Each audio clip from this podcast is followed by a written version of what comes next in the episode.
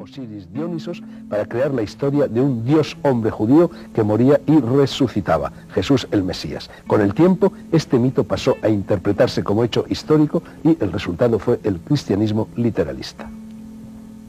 Muy interesante libro en todo caso, ¿eh? muy interesante. Bueno, escuchemos vuestras opiniones al respecto, vuestras posibles respuestas a todas estas preguntas que se formulan aquí y a otras preguntas que se puedan implantar. Si te parece, y, desde luego ya una vez dicho lo que voy a decir, en fin, me doy por satisfecho, quiero señalar lo siguiente, que si se leen sin mayores eh, aparatos interpretativos de tipo exegético, de tipo ambiental, etcétera, pues de una manera sensata, con una forma de abordaje eh, sencillamente de sano mm, sentido común, los tres sinópticos y sobre todo el modelo inicial, porque fue el que estableció el, texto modélico, Marcos, en su famoso capítulo octavo, eh, que empieza en el 27 y que termina estrictamente en el 31, pero que se puede extender hasta el 34, se ve muy claro que ahí hay algo que es lo que Conselman define como el núcleo fundamental de lo que en la literatura neotestamentaria se llama evangelio. Y este núcleo fundamental es el secreto mesiánico. El secreto mesiánico es un artificio legendario inventado por Marcos para salir de un atolladero teológico que convierte al Jesús de la historia, cuya mesianidad discutible pero probable, conciencia de mesianidad quiero decir, era la davídica, la popular, la que esperaba en cierto modo el pueblo de Israel, el pueblo de Judá. Y por otro lado, tenía que justificarse el salto desde esa mesianidad, desde ese Jesús, a la mesianidad del Nuevo Testamento, a la mesianidad cristológica, que era la mesianidad en definitiva preparada ya por las epístolas paulinas que son fundamentales para entender los cuatro evangelios, de un Jesús que es Dios hecho hombre, que muere en la cruz en una operación expiatoria para expiar culpas que por lo visto el exigente Dios del Antiguo Testamento tenía pendientes, en fin, en relación con las ofensas que había recibido y iba a padecer la muerte y a los tres días resucitar. La realidad de la que es ficticio, y esto realmente a mi juicio condiciona el salto del Antiguo al Nuevo Testamento, es que aquellos judíos que quedaron helados cuando escucharon la declaración supuesta del propio Jesús de que no iba a ser una carrera de gloria, sino de mucho padecer, de mucho sufrimiento, de pasión y finalmente de muerte y después de resurrección gloriosa. Pedro le parece que eso no es porque Pedro tiene la idea de la mesianidad tradicional y se enfurece. Y Jesús le dice, cállate, que tú tienes el pensamiento de los hombres y yo tengo el pensamiento de Dios. Ahí está la cesura entre el Antiguo y el Nuevo Testamento. En todo caso, Gonzalo, ha centrado perfectamente bien en esta noche lo que, lo que muchísima gente en todo el mundo ha celebrado hoy, que es la resurrección del Señor. Eh, invocando las, las cartas de Pablo, dice Pablo que si eso no hubiera ocurrido, toda la fe cristiana sería mm, vana, sin fundamento, porque la fuerza de que lo que dijo este profeta o este señor o este hombre eh, es eh, la fuerza que, le da la, que le da el ser el Mesías, el Hijo de Dios, es justamente el que resucita. Si todo acabó el Viernes Santo, es un fracasado más, como tantísimos otros Cristos que hubo y Mesías que acabaron en la cruz, en el patíbulo, desterrados, etc.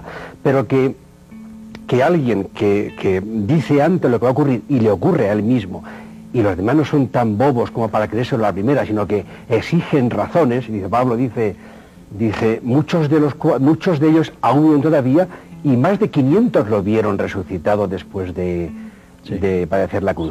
Bien, mm, yo, sigo pensando en que, por lo que leía antes Fernando, sigo pensando que a ese creador del mito, si es que no, no hubiera sido realidad como lo es de, un Cristo, de un eh, hombre, Jesús, y un Cristo, Hijo de Dios, Mesías, eh, que ha movido la historia, que, con el libro de, César... Eh, que habría que hacerle muchísimas objeciones. Sí, pero de hecho la realidad sencilla histórica es que, que ha sido el motor de la cultura. En gran parte sí, pero en sentido negativo muchas veces. Accidente, sería, a, ese, a ese creador del mito habría pues que encontrarlo, no sé quién sería. Pues es Pablo de Tarso. Pablo de Tarso es... Bueno, a mí me gustaría intervenir por eso del relleno. A mí, desde los pavos hasta, hasta estas cosas, me gusta mucho. Yo creo que hay varias cuestiones que, que voy a intentar centrar muy brevemente, retomando incluso la que tú planteabas al principio, Fernando. Vamos a ver, primero, la concepción de Mesías en el periodo del Segundo Templo no es uniforme. Es decir, posiblemente la mayoría de la gente lo identificaba con un Mesías davídico, guerrero y expulsor de los romanos, pero no es uniforme. Y la idea de un Mesías sufriente que muere, que incluso asciende y regresa, aparece en fuentes anteriores en dos, tres siglos a Jesús y para mucha gente que identifica al siervo del capítulo 53 de Isaías con el Mesías, aparece incluso hasta medio milenio antes del nacimiento de Jesús que evidentemente Jesús tiene una visión del Mesías, que es una misión sufriente, y que eso choca con la manera en que ven al Mesías muchos de sus seguidores, yo creo que no tiene vuelta de hoja. Es decir, aparece, aparece en los evangelios y eso en ese sentido me parece obvio. Que Jesús guardó, Gonzalo, que yo te he dejado acabar, déjame acabar también a mí el speech. Que, que, evidentemente eh, Jesús mantiene cierto secreto mesiánico, con matices sí.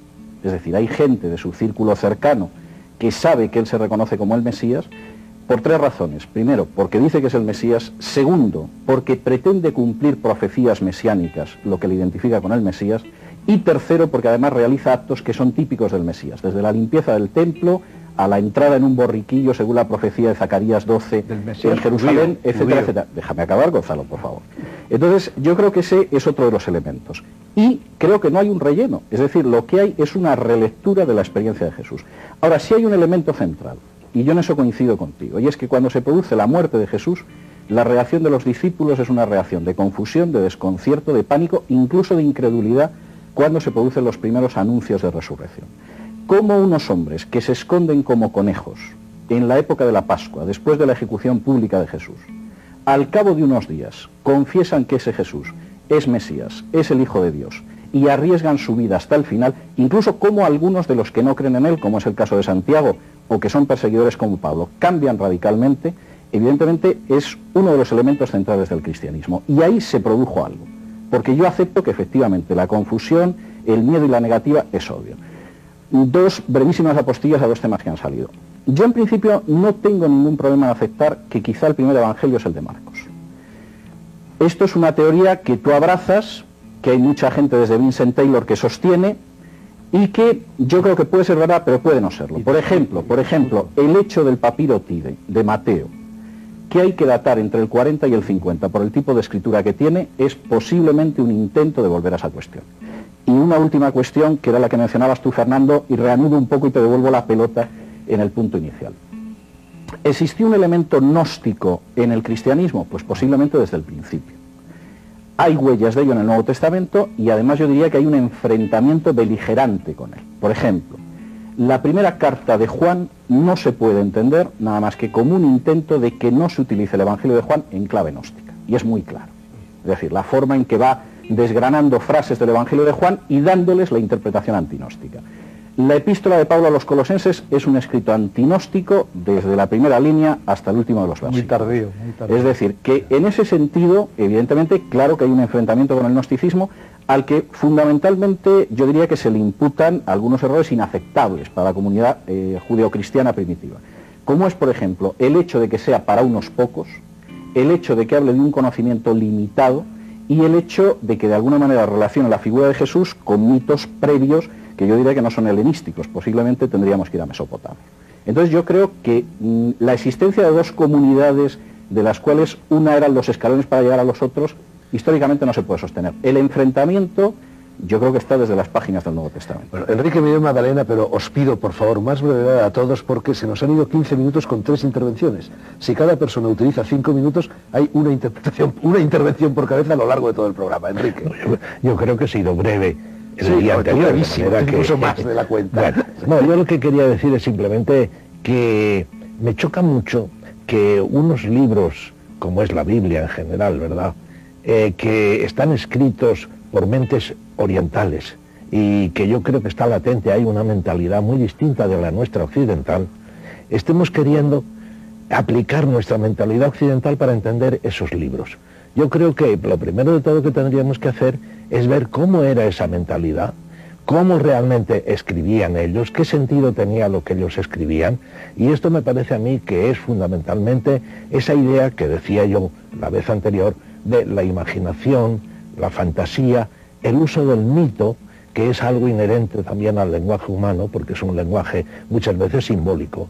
Y por lo tanto tendríamos que encontrar en estos libros, más que estos análisis tan racionalistas, yo creo que lo que mismo que haríamos con el Dhammapada de Buda, por ejemplo, ¿verdad? Ver qué espíritu hay ahí, ver qué, qué sentido vital, poético hay ahí, que yo creo que es lo que pretende un oriental, muy distinto de lo que pretendemos nosotros, que nosotros somos unos racionalistas a ultranza y por lo tanto escribimos de otra manera completamente distinta. Incluso tanto planteamiento histórico racionalista pues yo creo que desvirtúa muchas de las cosas que se intentan transmitir ahí, que yo digo que son cosas más bien vitales, poéticas, yo diría llenas de imaginación, llenas de sentido mítico, pero es un lenguaje realmente, y lo único que tendríamos nosotros que hacer es vivir ese lenguaje y realmente, bueno, unos seguirían en la línea cristiana, otros no seguirían en la línea cristiana, pero yo creo que es fundamental el lenguaje oriental, entonces que no es el occidental. enseguida te paso la palabra, Luis, de tu intervención diciendo que te choca.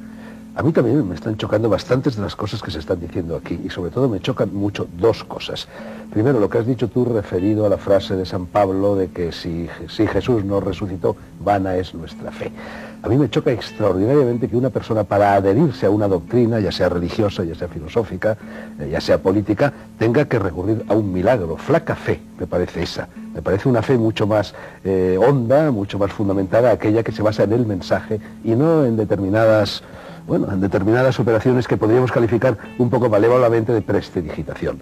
En segundo lugar, me choca también extraordinariamente que para discutir todo esto estemos una y otra vez refiriéndonos, pues casi casi como única fuente, a lo que es el Nuevo Testamento, cuando los textos que están incluidos en el Nuevo Testamento merecen dudosa credibilidad, porque las personas que los escribieron fueron jueces y parte, porque fueron textos escritos en la mayor parte de ellos muchísimo tiempo después de los hechos a los que se refieren, porque no fueron ni siquiera textos biográficos, eran textos para ser discutidos en el seno de las comunidades cristianas eh, del Mediterráneo en aquellos siglos y porque luego se han visto sometidos, aparte de las traiciones, traducciones a las que tú te referías el otro día, Fernando, a toda clase de manipulaciones, extrapolaciones, etcétera, etcétera. Bueno, dicho esto, me parece que muy sencillo quería decir algo. y luego tú, César, por favor. Una, realmente la fe, claro, la fe no es la creencia, ni es la convicción.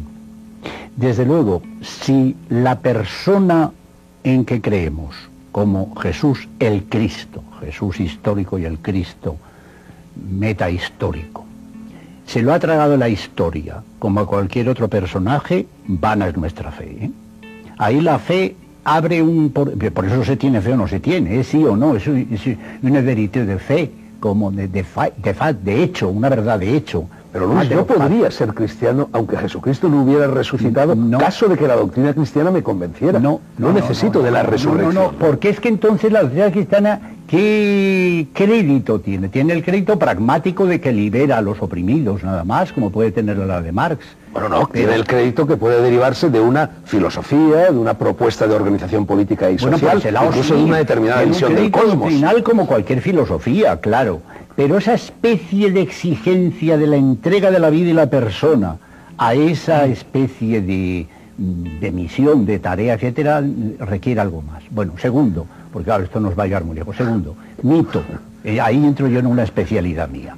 Se habla de mito como si fuera una fábula, como si fuera poesía. Oye, no. El mito era el modelo racional prehistórico y protohistórico y antiguo para englobar de una manera pues como la nueva física construye modelos matemáticos que no entendemos, una serie de, digamos, de verdades o de supuestos o de supuestas verdades que intuían los sabios de una cultura. Y no solo eso, de modelos de conducta también. Y modelos de conducta. O sea que los mitos, por supuesto, lo que se llaman mitos de Platón no son mitos, son alegorías o son eh, explanaciones.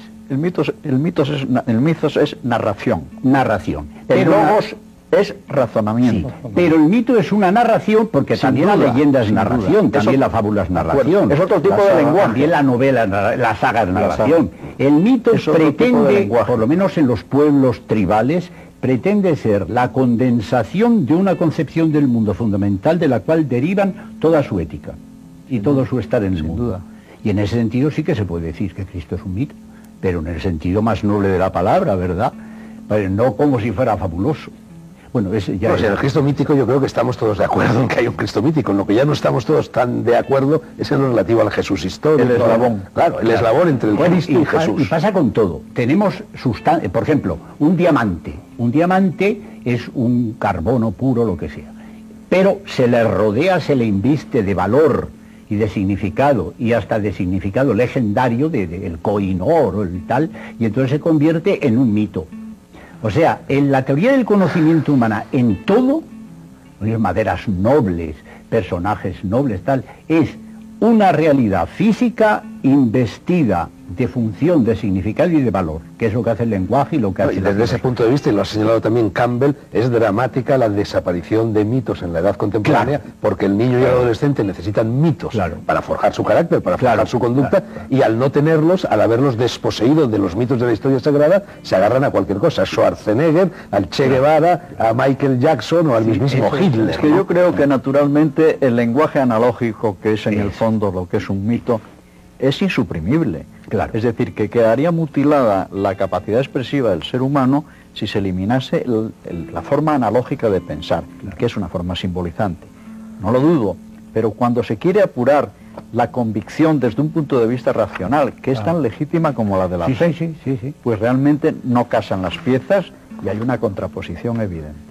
Esa es mi punto de vista. César, tenemos dos minutos. Sí, no, no, yo voy a ser, si puedo más Yo creo que no es tan clara esa dicotomía oriental-occidental que tú planteabas, Enrique. Es decir, yo la puedo aceptar en términos generales, pero creo que no siempre es tan clara. Por ejemplo, el elemento poético en la Iliada y la Odisea, obras occidentales donde las haya, de Homero, es innegable. Y por el contrario, por el contrario, y en ese sentido el judaísmo, a mi juicio, es un gran cañamazo del que luego sale el cristianismo y más lejanamente el islam, pretende que no está contando algo poético, sino que algo ha sucedido en la historia. Es decir, la fe de Israel es el anuncio de que se produjo la liberación de Egipto, eso se repercute en la liturgia y se supone que anuncia la llegada de otro hecho que será en la historia, que es la llegada del Mesías. Esto quiere decir que de entrada, luego se puede discutir si esas fuentes históricas son más o menos exactas, se acercan más o no. Pero lo cierto es que lo que se pretende es narrar historia, interpretar la historia pasada, vivir la presente a esa luz y a la luz de la historia que se va a producir. No vivir en una sucesión mítica, que es otro tipo de lenguaje al que yo le reconozco méritos, pero que creo que no es el caso de los judíos ni el caso de los evangelios, sobre los que como fuentes históricas, como te imaginarás, Fernando, tengo una idea bastante mejor.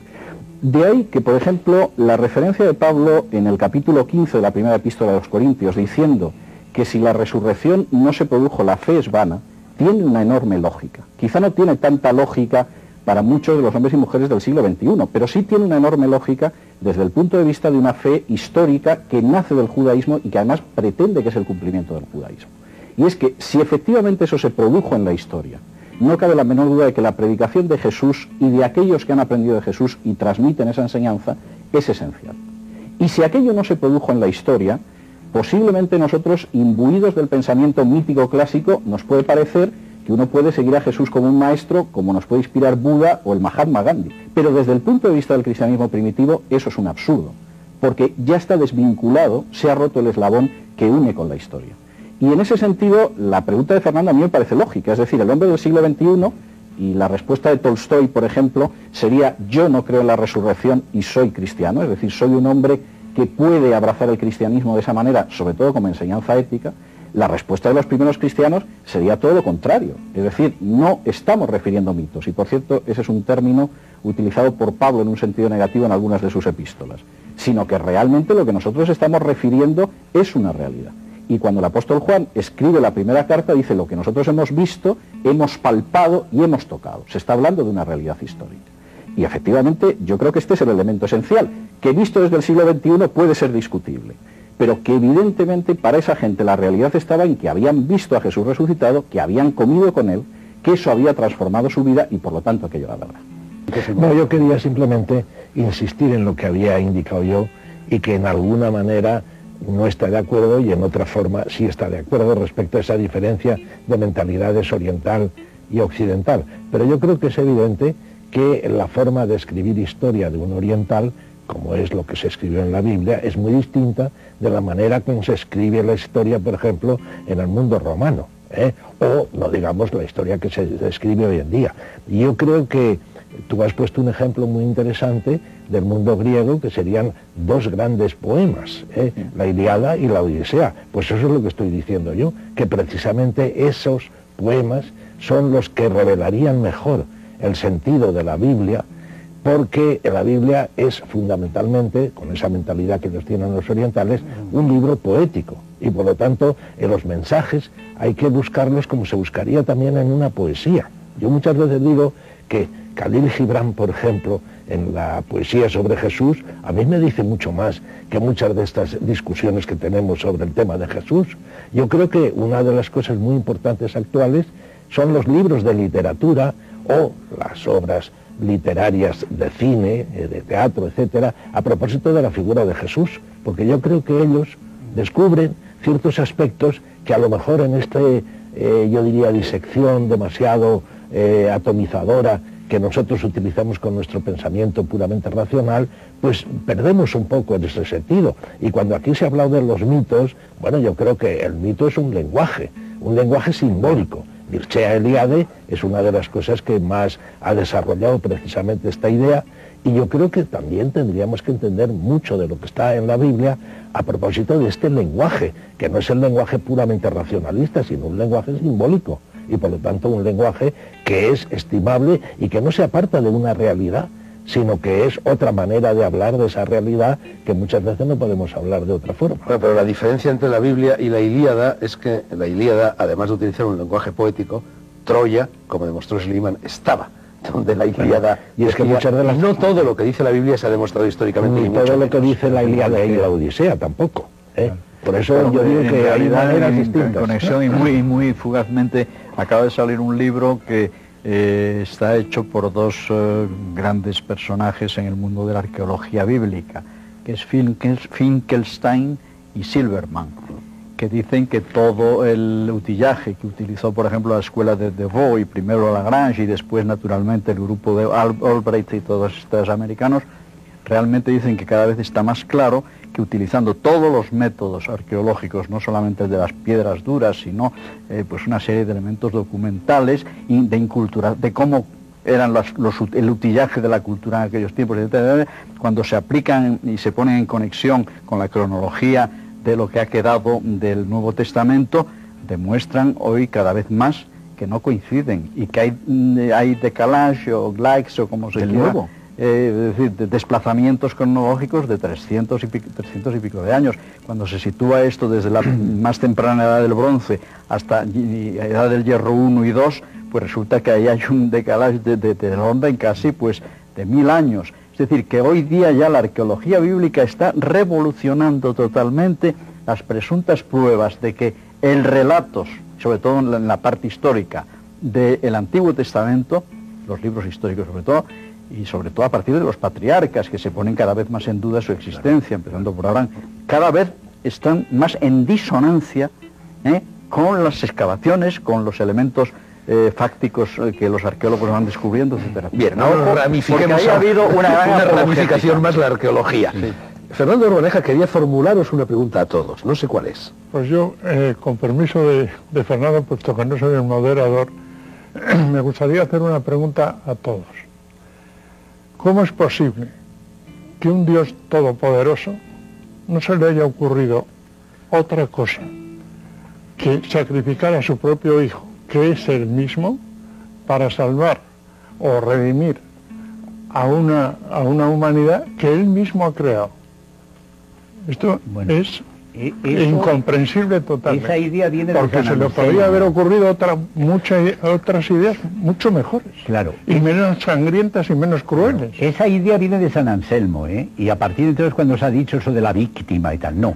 Jesús viene a reformar Bueno, ya está en la Pablo, ¿eh? religión. Ya está en Pablo. Sí, Ya está y los Pablo. Bueno, pero, de, pero no como fundamental. Ahora, Anselmo lo amplificó. Claro, Porque claro. le dio un carácter forense que quizás Claro, estaba menos señalado en, en Pablo. ¿eh? pero, está. pero en el fondo Pablo. tenía que pasar porque venía a reformar, a, a refutar la manera de practicar la ley de las autoridades religiosas. Y para eso necesita ser sacrificado No, es que y su morir. vida iba derecha a la condenación jurídica, penal, ¿verdad? Habido otros reformadores. De todas maneras, la, idea, la idea es verdaderamente eh, un poquito monstruosa.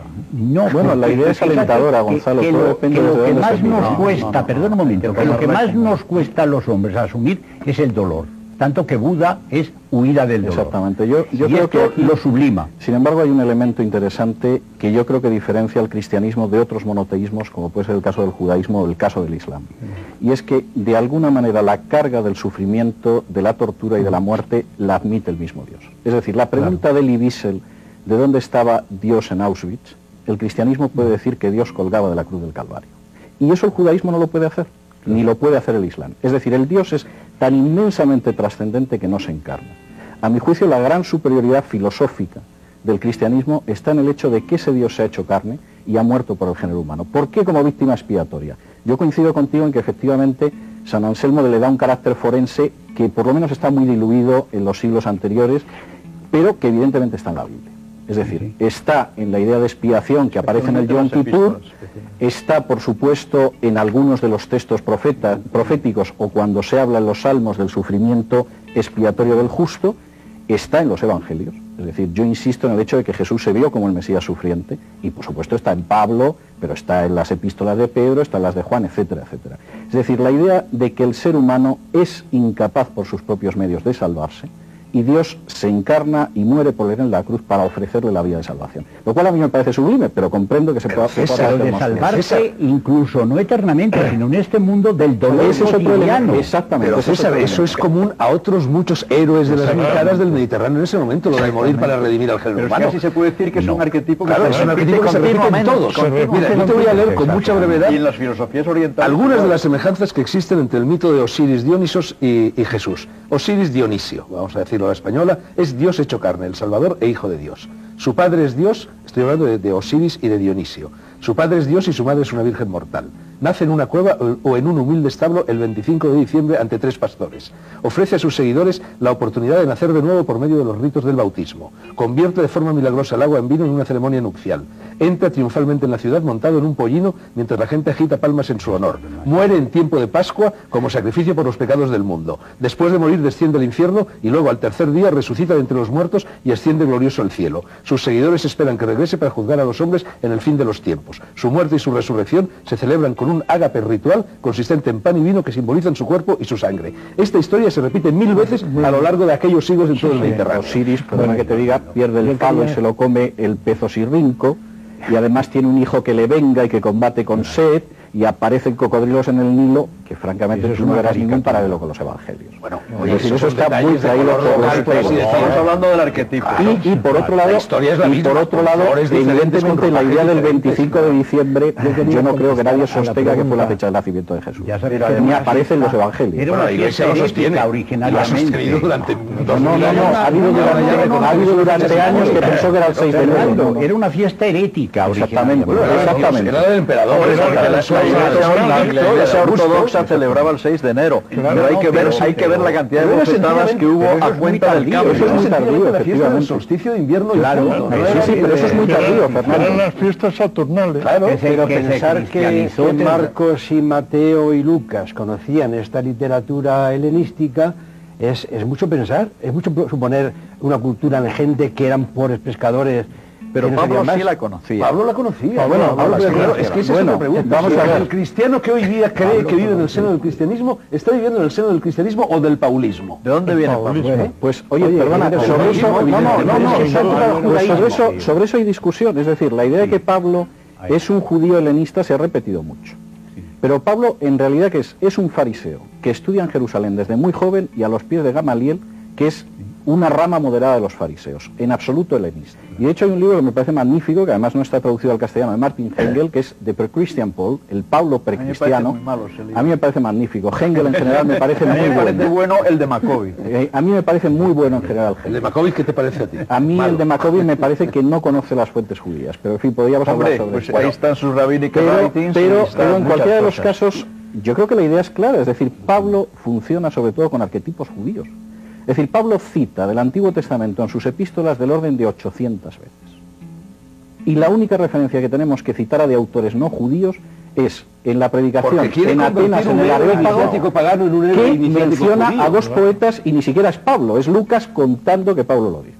Entonces un personaje que efectivamente utiliza 800 veces el Antiguo Testamento, que no utiliza en sus cartas Claro, jamás que era necesario, autores claro, eh, paganos de para él era que que no indispensable, era claro, helenista. era Muchas de indispensable. esas citas son falsas. Oye, pero es que no han existido Bullman, Litzman, Loisy, etcétera, para ti no han existido. No, para mí eso es naftalina. Es que ese es el problema. Claro, ese es el Que- problema, Que en estos momentos mantenerse en acabas de con llamar- los César, me acabas de llamar A mí naftalina. naftalina me llama, a mí claro. después de naftalina lo de a mí, a mí Bullman me naftalina. Estamos hablando de Un uno de momento, un los momento. países. ha hecho una pregunta a todos. ¿no? la pregunta que quiero contestar ahora a Pero Oreja. Enrique tiene derecho a contestar a la pregunta que ha formulado. tiene derecho a contestar todo. Yo voy a decir una cosa que no sé si va a escandalizar aquí a todos, ¿verdad? Y es la siguiente.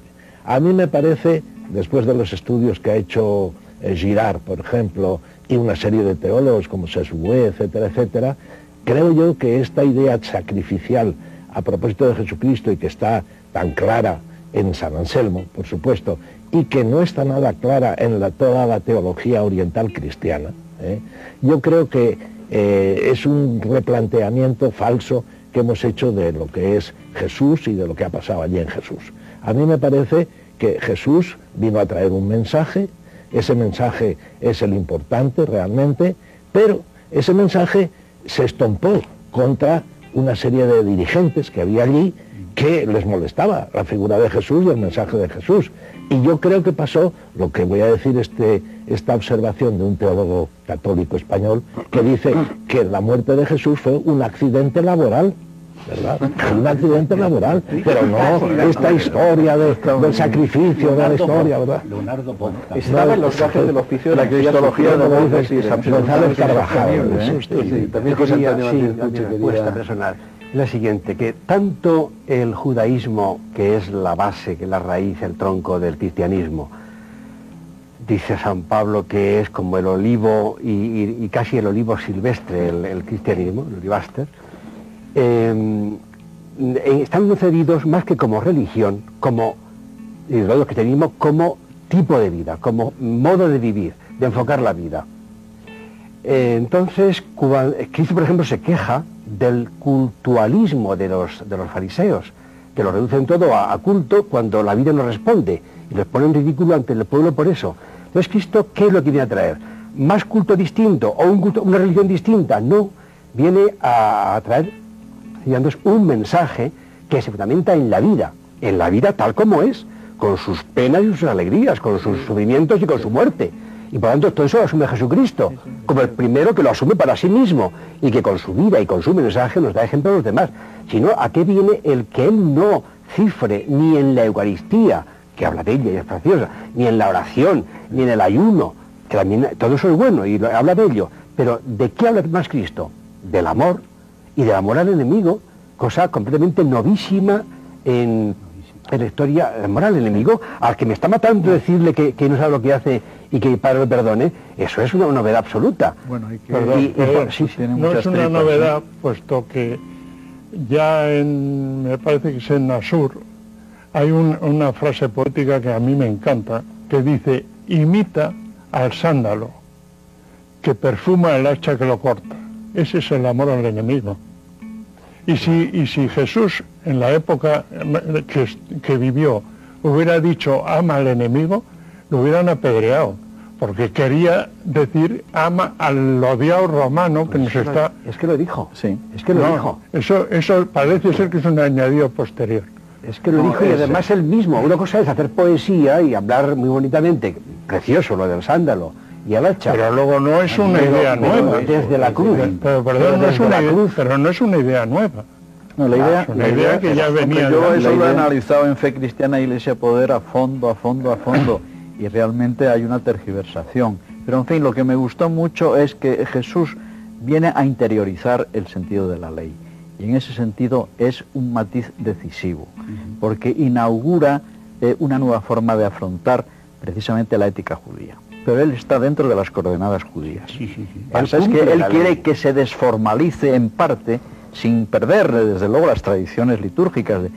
quiere que la ley sea algo más que unas ofrendas, que unos ritos, etcétera. Quiere la metanoia, la teshuva, es decir, quiere realmente por dentro en el corazón. cambio de vida.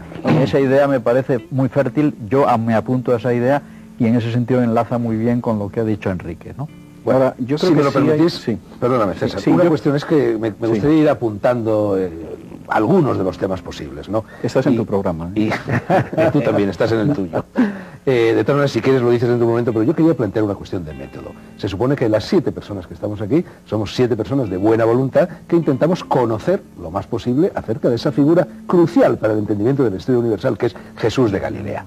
Bueno, yo voy a citar una frase respecto al método científico, al método de conocimiento de Buda, que cita Orbaneja en su libro y que curiosamente, Fernando, es la misma frase que yo eh, coloco en la primera página del libro que estoy escribiendo sobre estos asuntos. Buda dijo, no creáis nada concediendo fe a la tradición, incluso aunque haga siglos que muchas generaciones y en muchos lugares hayan creído en ello. No creáis algo por el hecho de que muchos hablen de ello y lo crean o finjan creerlo. No creáis fiándose en la fe de los sabios de tiempos pasados. No creáis en lo que vosotros mismos os imagináis pensando que Dios os inspira. No creáis algo tan solo porque os parezca suficiente la autoridad de vuestros místicos o sacerdotes consejeros. Solo tras maduro examen, creed en aquello que hayáis experimentado, verificado vosotros mismos y reconocido razonable y conforme a vuestra conciencia. Frente a este modelo de investigación, frente a este modelo de conocimiento, tenemos el de San Agustín. Nada debe aceptarse si no es basándose en la autoridad de las escrituras, pues esta autoridad es mayor que todos los poderes de la mente humana. Me gustaría conocer vuestra San opinión Pablo, al respecto. San Pablo dice, eh, probadlo todo y quedaos con lo mejor. Exactamente. Sea que Sí, pero- pero sí, Pero una cosa es que San Pablo diga eso y, y luego viene San Agustín y le corrige. Pero Es que lo mejor es enemigo no existía bueno, San ¿ves? Agustín, que creo que de esas, San esas Pablo, dos se crean a partir de ese sí, pero el ¿no? método, el método científico, fíjate que al final no aparece en un territorio cultural fecundado por el budismo, sino fecundado por el cristianismo. No estoy de acuerdo. Por alguna razón será. No estoy de acuerdo. Bueno, pues la dimensión creo- filosófica de los yo creo que la revolución por el científica- cauce del budismo, vamos, son infinitamente superiores como filosofía que se conoce muy mal, el. Al final revolución científica es una revolución científica. Sí, evidentemente, yo también lo creo. Ahora, la- la- lo que se conoce de la tradición de la famosa sabiduría oriental es que es unilateral. Solamente se ha exportado de allí precisamente el elemento eminentemente mítico, Sí, el elemento imaginativo. universidades pero realmente hay una filosofía que yo intento reflejar en ateísmo y religiosidad que demuestra cómo ya en el siglo XI todos los argumentos contra la existencia de Dios están formulados por un hindú creyente Lo que a ti te parecerá seguramente un gran logro, pero al final la revolución claro que lo es, científica es da la tradición locayata. Es, es La verdad que la ciencia es superior la de Occidente a la de Oriente, pero no la filosofía. Ahora no estamos hablando de Claro, filosofía. hablando de Bueno, Bueno, sobre filosofía es bastante, bastante sujeto a discusión, Fernando. Me concederás que eso Sí, es muy sujeto a discusión. Tú, no pisamos un terreno tan amplio. tu libro- es indudable lo que tú dices, a mi juicio, vamos. Sí, yo creo que es así, no porque yo lo diga. Tú en tu libro, no sostienes que ¿eh? el rastro del cristianismo. No es un rastro de barbarie, sino que es un rastro de ilustración. Yo hay creo- personas que yo creen lo creo contrario. que hay elementos de barbarie, Bueno, como puede ser, sin por duda. ejemplo, sin duda. Ahí estamos de acuerdo. Y creo que al mismo tiempo hay elementos final- de progreso que finalmente no que se el balance, es, el balance es abiertamente positivo. Sin ningún género de dudas. incluso te planteas, eh, me parece que es en las últimas páginas del libro, qué hubiera sido el mundo si no hubiera existido el cristianismo. Brevemente, Pues no yo es- te digo, no por es lo un pronto, análisis no hubiéramos tenido, si no hubiera existido el cristianismo, no hubiéramos tenido ni comunismo ni capitalismo, para empezar. Pero me gustaría Bueno, yo no decirte estoy muy seguro. algo, eh, algo de lo que, de lo que Seguramente dicen a lo mejor tampoco estos tendríamos dos, luz eléctrica. ¿no? estos, estos Ni dos investigadores en- emancipación de la Eso viene ¿Tú de los griegos, eso, eso no viene del Pero si cristianismo. los chinos lo habían inventado ya o los chinos habían ya mucho. pero Los bueno, griegos El mismo nos han llegado porque se salvó en taoísmo, los monasterios el Tao chino está mucho más cerca del espíritu de la cosmología actual que todo lo que hay en las Si los monasterios medievales ni sabríamos ahora mismo quién era Hombre, tú de- de- te limitas a una función No, transmisora. no, no, es- es, es broma, lógico, no es si ellos tenían todo, César, también tenían los manuscritos. César, claro. los investigadores en este libro, y es ya lo último que digo y el último tema de discusión que propongo, dicen, Al igual que el comunismo, el cristianismo empezó con un mensaje de libertad e igualdad, pero terminó creando un régimen autoritario y despótico. Pone luego los ejemplos de China y la Revolución Cultural, Camboya, etc. Y luego, refiriéndose a lo que hizo el cristianismo en los primeros siglos de nuestra era, dice, la absurda del mismo modo, 15 siglos antes, fanáticos monjes cristianos llevaron a cabo una revolución cultural que arrasó las maravillas y los logros antiguos del paganismo e hizo que la civilización occidental retrocediera mil años. La absurda destrucción de nuestro acervo pagano es la mayor tragedia de la historia del mundo occidental. Es difícil de comprender la magnitud de la pérdida. Sigue, sigue, sigue, y luego dice, los antiguos habían construido las pirámides y el Partenón, pero después de unos cuantos siglos de cristianismo, en muchos lugares de Europa la gente había olvidado cómo se construían casas de ladrillo. En el siglo I a.C., Posidonio había creado un hermoso modelo giratorio del sistema solar que representaba fielmente las órbitas de los planetas. A finales del siglo IV después de Cristo, era un sacrilegio no creer que Dios colocaba las estrellas en el cielo todas las noches. En el siglo III a.C., el estudioso alejandrino Eratosthentes no Eratóstenes, había calculado correctamente la circunferencia de la Tierra con un escaso margen de, de, error, pero ahora se consideraba una herejía no creer que la Tierra era plana. Nos hicimos, ellos, la siguiente pregunta. Si el paganismo era tan primitivo y el cristianismo literalista es la única religión verdadera, ¿por qué fue sustituida la civilización pagana por los mil años que acertadamente llamamos la edad de las tinieblas? Pues muy sencillo, porque se produjeron las invasiones bárbaras. ¿Dónde hay que, ¿Dónde hay que firmar? Vamos, es que es No, no, ¿cómo dónde hay que firmar? Oye, la cultura, la cultura pagana mantenía la esclavitud como una institución. Oye, la esclavitud en Pablo es un tema que es muy lejos de lo que tú dices. Absolutamente como una institución. Mira, el capítulo 13 de la, de la epístola a los romanos, el capítulo 13 es probablemente la declaración del despotismo del poder más impresionante. Además, en otra epístola dice Pablo que hay que obedecer al poder civil con miedo y con temblor. Y de ahí el título del libro de Kierkegaard. Y la carta a Filemón. Exactamente. pero, pero si le dice a los esclavos, obedeced a vuestros amos pero, y acatarlos. La, cultura pero, clásica... por favor, pero decir que hay feminismo en Pablo y que hay antiesclavismo en Pablo es una Gonzalo, deformación. Gonzalo, el mundo romano que conoce Pablo tenía un 4% de familias donde había más de una hija. Y en excavaciones arqueológicas lo que aparecen sobre todo son criaturas abandonadas, en su mayor parte mujeres. Quien acaba con eso precisamente es el cristiano. Ese no es el tema de la esclavitud. Hombre, es el tema de la esclavitud y es el tema, por ejemplo, de la exposición de niños recién nacidos, que tenía la cultura clásica, como tenía la crucifixión, como tenía los combates de gladiadores y como tenía la ejecución masiva de esclavos y de presos de guerra. Y quien acaba con eso es el cristiano. Pero César, Sí, César, tú la no página 14, idealicemos, por favor, el César, mundo claro. Eso, eso acaba, maravilloso. la filosofía Oye, griega desde Aristóteles en adelante acaba también con eso. Aristóteles coge la ética, claramente que la gran esclavos ética son o la ética son inferiores. sí. No, no, no. Y bien, que hay acuerdo, naciones que están destinadas a ser esclavas porque son inferiores. Pero la y ética eso de- lo suscribiría Hitler, pero no San Pablo. Hombre, es que lo que hace en el Imperio Romano el, el, el cristianismo seguridad. es precisamente consagrar el Imperio Romano como una realidad indiscutible. dice que Pues los es planetas, eso también. que los No planetas están movidos cada uno por un joristón, que es una especie de ángel, ¿eh? No pongamos a Aristóteles como si No, fuera no, Einstein. Aristóteles Claro. tenía Oye, sus problemas. Es decir, es muy no complejo con una y época por. Sí, sí, a mí me que que en ese libro que acabas de Precisamente la esclavitud acaba hace caricaturas con el cristianismo. positivas y negativas. Hubo Luis, no sé, por ejemplo, César Vidal, eh, y estamos ya fuera de tiempo, pero tú dices, César, en la página 14, dices, el legado de Roma no quedó del todo aniquilado por los bárbaros en virtud de la colaboración prestada por los perseguidos cristianos. Claro, ¿no? Si los duda. bárbaros eran cristianos también. Bueno, los bárbaros en algún caso ¿no? eran Y cristianos luego en un dices, momento determinado y en otros y luego no. dices, eh, eh, en la segunda parte nos acercaremos a la manera en que el cristianismo... y. Efectivamente, Atila, por ejemplo, no era cristiano. Y En la segunda parte nos acercaremos a la manera en que el cristianismo no solo salvó la cultura clásica durante la Edad Media, sino que incluso sentó las bases una y otra vez de una cultura común europea. Bueno, yo Lo creo que que a mí eso me parece no hicieron los cristianos, lo hicieron en todo caso los árabes, los judíos y los cristianos españoles en la Escuela de Traductores y- de y Toledo. los propios llamados y los bárbaros cristianizados y hacen eso. El Renacimiento fue una recuperación Bueno, cristianizados, helenizados, y romanizados. Helenizados y romanizados. Inevitablemente, claro, no había otra forma. Es decir, el Si Renacimiento- querías pintar a tu prima tenías que darle la forma de la Virgen María, porque si no, te hubiera sido imposible sin una referencia al cristianismo. Es decir, Erasmo empieza con un texto crítico del griego del Nuevo Testamento. Pero sí, ya se sabe que el Eso es así. no se puede saltar y el elogio de la locura y los en de Erasmo son libros de crítica cristiana. Bueno, dentro de un año, aceptarlo, cuando llegue la próxima Semana Santa, os emplazo a todos y seguimos con la conversación. Como don El Juan que- Tenorio y el comendador. El que da lo que tiene no tiene por qué dar más. Hemos consumido ya todos y cada uno de los minutos de la segunda entrega de Negro sobre Blanco dedicada a Jesús de Galilea.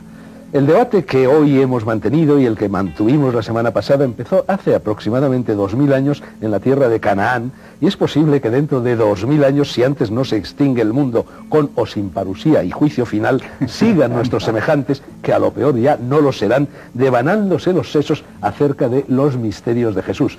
Pero no seré yo quien modere activamente ese debate, ni intervendrán en él José Antonio Martínez Puche, Luis Cencillo, Enrique Miret Madalena, Gonzalo Puente Ojea, Fernando de Orbaneja y César Vidal, a no ser que lo hagamos todos por vía de reencarnación. A los seis mi gratitud, gracias también a todos ustedes, pásenlo bien durante la semana de Pascuas que ahora empieza, pero dediquen también un ratito a la reflexión, a la meditación y por supuesto a la lectura. El próximo domingo reapareceremos, resucitaremos en sus pantallas. Buenas noches.